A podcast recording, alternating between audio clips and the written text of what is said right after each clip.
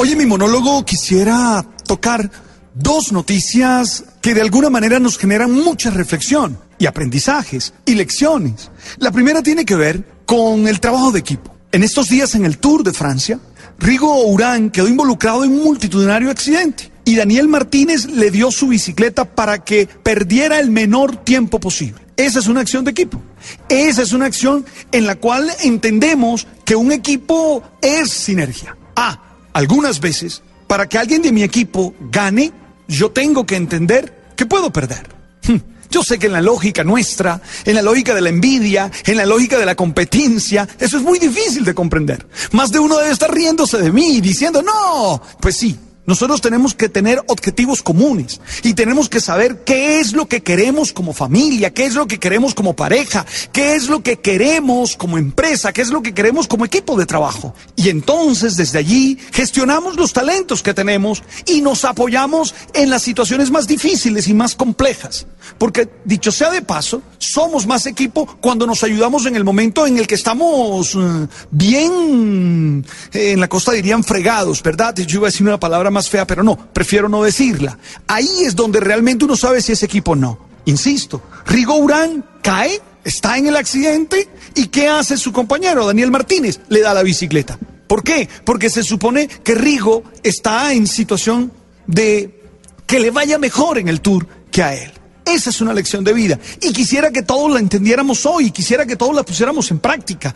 No estoy hablando mm, de asumir las derrotas de los otros, no, estoy hablando de ver cómo puedo ayudarlo a que no pierda. Porque a veces cuando el otro pierde, también pierdo yo. No sé si les pasa, pero en la familia, cuando alguien de la familia pierde, perdemos todos, ¿eh?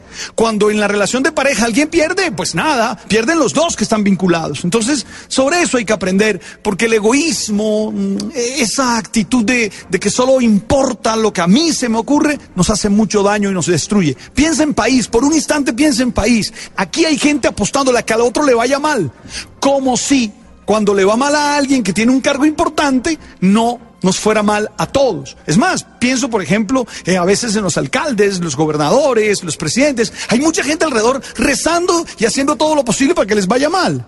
Y si les va mal a ellos, ¿no nos irá mal a todos de alguna manera? Yo soy de los que creo que hay que pensar en objetivos comunes. Pero lo segundo, me impresionan mucho las noticias de estos días, de mató a sus hijos, intentó suicidarse, mató a su hija, bueno, una cantidad de noticias de ese tipo que me golpean y me hacen pensar que algo no está bien en la salud emocional de nosotros. Claro, cuando hablamos de salud emocional y cuando hacemos temas como estos, todo el mundo dice eso es ridículo, eso no es importante, lo importante es lo económico, lo importante es lo político, lo importante... Ey, ey, ey, si no hay salud emocional, si no nos sentimos bien, si no estamos sanos, si no somos capaces de controlar emociones, si no somos capaces de enfrentar dificultades, no vamos a hacer nada en la vida bien y no nos va a ir bien. Deja de despreciar lo que a ti te parece poco importante. Tal vez tú que tienes una mente macroeconómica solo piensas en, en los indicadores o tú que tienes una matriz política interesante, compleja, solo te interesa eso. Pero yo creo que hay que hablar de cómo está el corazón, de cómo te sientes tú contigo mismo. Por eso me encanta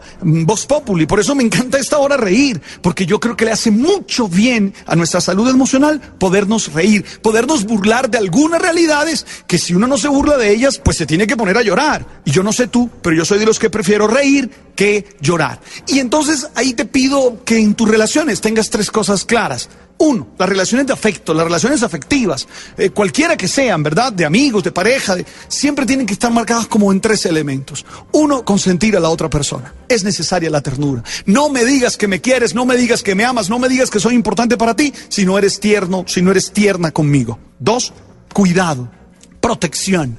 Oye, si eres importante para mí, voy a evitar que sufras. Voy a hacer lo que esté a mi alcance. A veces no puedo hacer mucho, pero haré todo lo que esté a mi alcance para que tú no sufras. Y tres, voy a tratar de dejarte ser en libertad, que tu esencia fluya. No voy a acuartarte, no voy a tratar de mutilar tus características. Hey, ese es mi monólogo de hoy. Gracias por estar ahí. Nos encontramos en el Twitter les recibo todos los comentarios y con mucho gusto les contesto. Arroba Pelinero. Tú sabes.